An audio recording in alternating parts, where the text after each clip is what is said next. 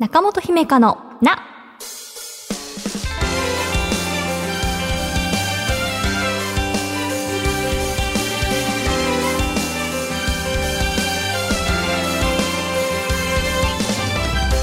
心理カウンセラーの中本姫香です。今回はこんなメッセージから。東京都ラジオネームケイケイさん。姫たん、スタッフの皆さん、こんにちは。毎週楽しく聞いています。先日発売された大空幸輝さんとの対談特集が掲載されている雑誌を購入し拝読しました。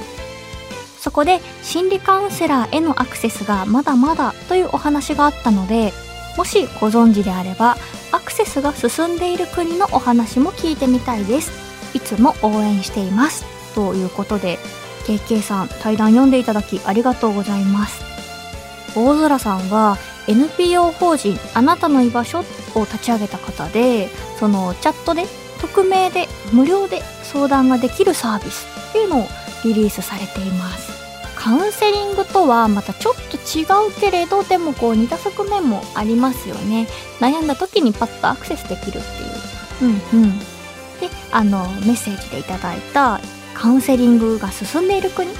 についてなんですがカウンセリングの先進国はアメリカっていう風に言われてます。アメリカではそのスクールカウンセラーさんが身近な存在でいてその恋愛相談とか心理相談に来る学生さんがいてねその距離の近さっていうのかな。こうカジュアルにカウンセリングにアクセスできる環境っていうことが伝わってきますね。うんうん。やっぱりこう学生さん時代からそうやって触れ合っていると大人になった後も自分でカウンセリングに行くことに対してあちょっと困ってるから気持ちそうあの整理しに行こうとか。またはこう企業のねカウンセラーさんに対してもこうあまり自分の中で心理的なハードルを感じずにあの自分の仕事のパフォーマンスより高めるためにとか。またはこうあの家族の悩み事があったりみたいなことであの利用する際のこうハードルが、えー日本よりもだいぶ感じずにいられるのかなっていうふうに思いました。カウンセリング文化の発祥もアメリカで様々な研究がされているんですね。なのでこう心理学を学ぶためにアメリカに留学に行くっていう方もいらっしゃいます。本当にこうもう余談オブ余談なんですけれど私は21歳でそのアイドル辞めて、まあ、22歳から大学に進学したわけですけれど進学先の候補というかアメリカで学ぶのもありかって一時期考えたことがありました。またはまあ日本の大学修了してアメリカの大学院に留学とかっていうのをもう一時期考えました。5年前かな。はい。中本姫香のな最後までお付き合いください。私への質問も大募集中です。中本姫香のな姫香セレクション。私が見た映画や読んだ本、漫画などから生き方や考え方、カウンセリングのヒントになるかもと思った作品を紹介するコーナーです。先週がね、リスナーさんの紹介しましたが、今週は私の番ということで、今回のテーマはこちら。俺か俺以外か、ローランドという生き方。という、ローランドさんの本を紹介します。2019年3月11日、角川から出版されました。たくさんね、ローランドさんの名言と、その言葉の持つ背景やエピソードが紹介された本です。ローランドさんはホストの経歴を持ち、現在は実業家として経営や自らもメディアに出たり、YouTube などの SNS で発信などされている方です。本のタイトル、キャッチーですよね。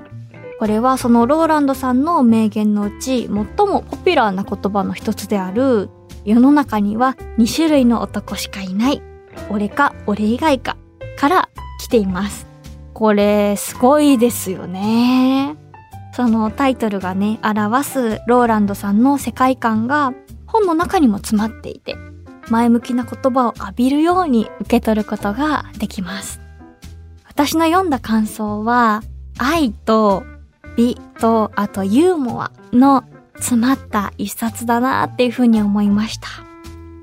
ローランドさんのね、生き様をもうそっくりそのままコピーして真似しようとはなれないというか、ここまでストイックに考えを突き詰めるには、私には無理だなとは思ってしまうんですけれど、その華々しい生活とか、成功を鼻にかけてる感じが本当に全然なくて、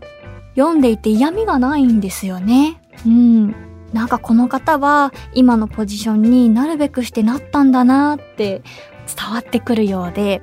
それでいてこう、ウィットに富んだ方なので、そのクスッと笑える記述もあったりして、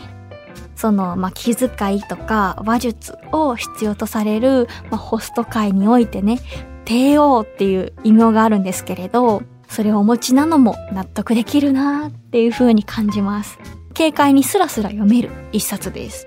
愛と美とユーモアって言いましたが、愛は、一番はそうですね、自分自身への愛。そして家族愛。従業員さんへの愛。あとは仕事道具への愛。エトセトラですね。美っていうのは言葉遣いだったり、えこだわりだったり、服装や所作についても細かいその、まあ、ルールというか、お考えを持ちっていうことで、そういったこう、ローランドさんの美学がたくさん紹介されていました。名言のうち、私が心に残ったものは、売れない時は堂々と売れ残ってやるっていう言葉です。これは、まあ、その自分がホストだとして、売り上げのある世界ですよね、ホストって。で、あの、毎月1位になれるとは、まあ、やっぱり限らなくて。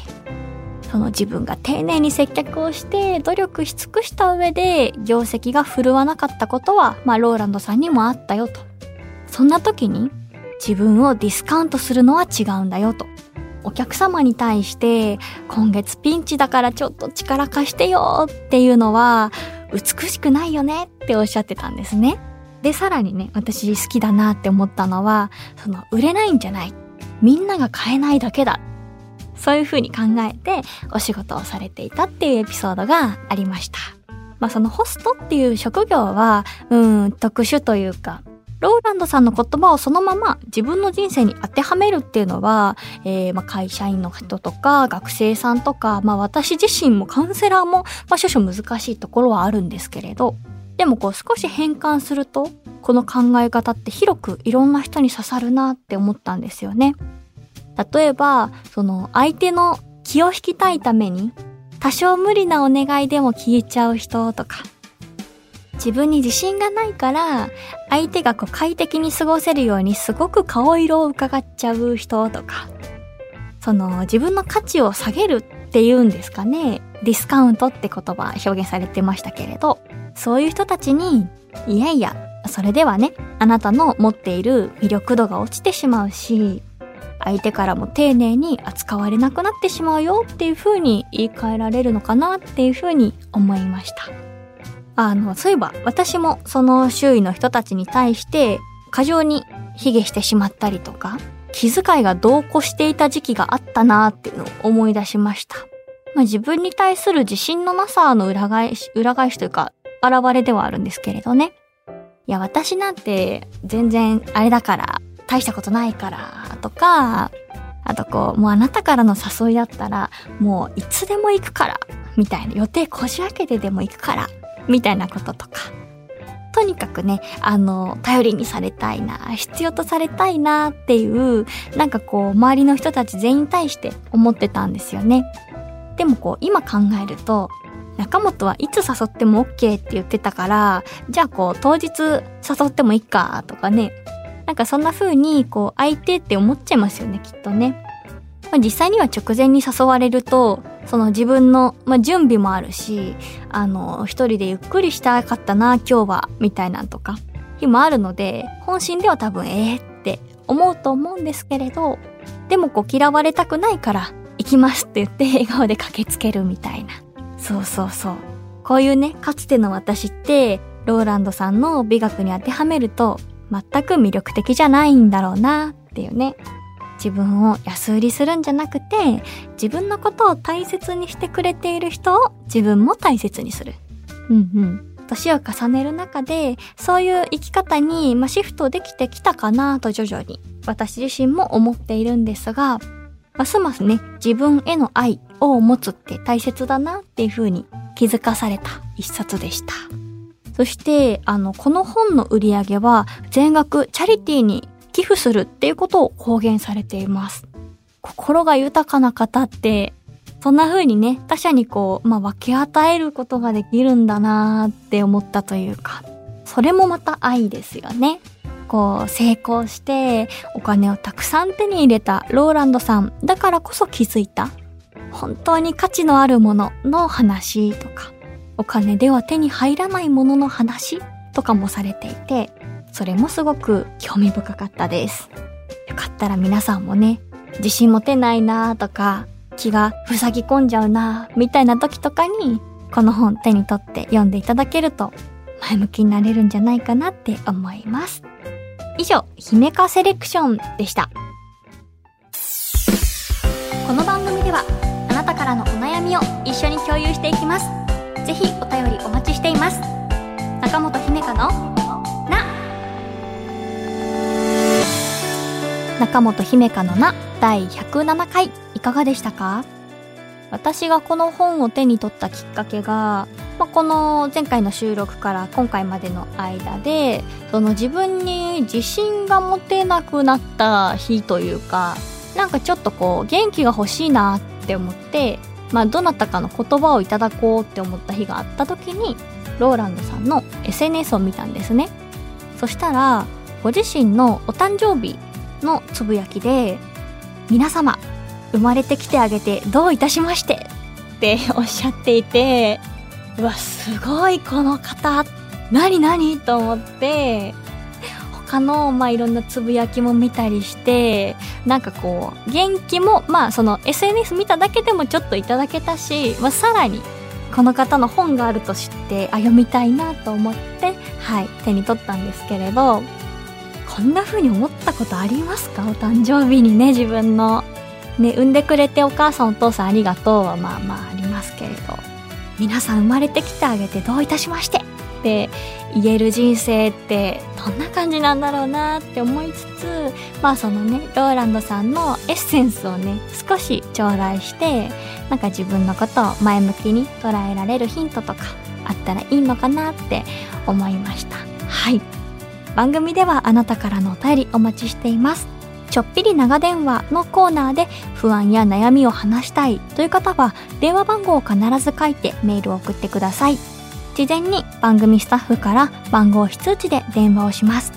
なのでお便りを送った方は非通知の電話も着信できるように設定してくださいよろしくお願いしますメールアドレスは中アットマーク JOQR.net naka.joqr.net です。そして番組の感想は、ハッシュタグ、ひめたん文化放送をつけて SNS でつぶやいてください。番組の公式アカウントもあるので、フォローよろしくお願いします。また、Apple Podcast、Spotify、Amazon Music などでお聞きの方は、更新通知が届きますので、ぜひ番組のフォローもよろしくお願いします。次回の更新は10月23日月曜日午前7時です。1週間後、またお会いしましょう。お相手は中本姫香でした。またね。今週の小さな幸せ。愛知県ラジオネームロジャロジャさん。卵から育てたメダカちゃんが大人メダカの水槽にデビューしました。いいですね。卵からっていいですね。大きくなりますもんね。私もメダカ実家で育てた経験あります。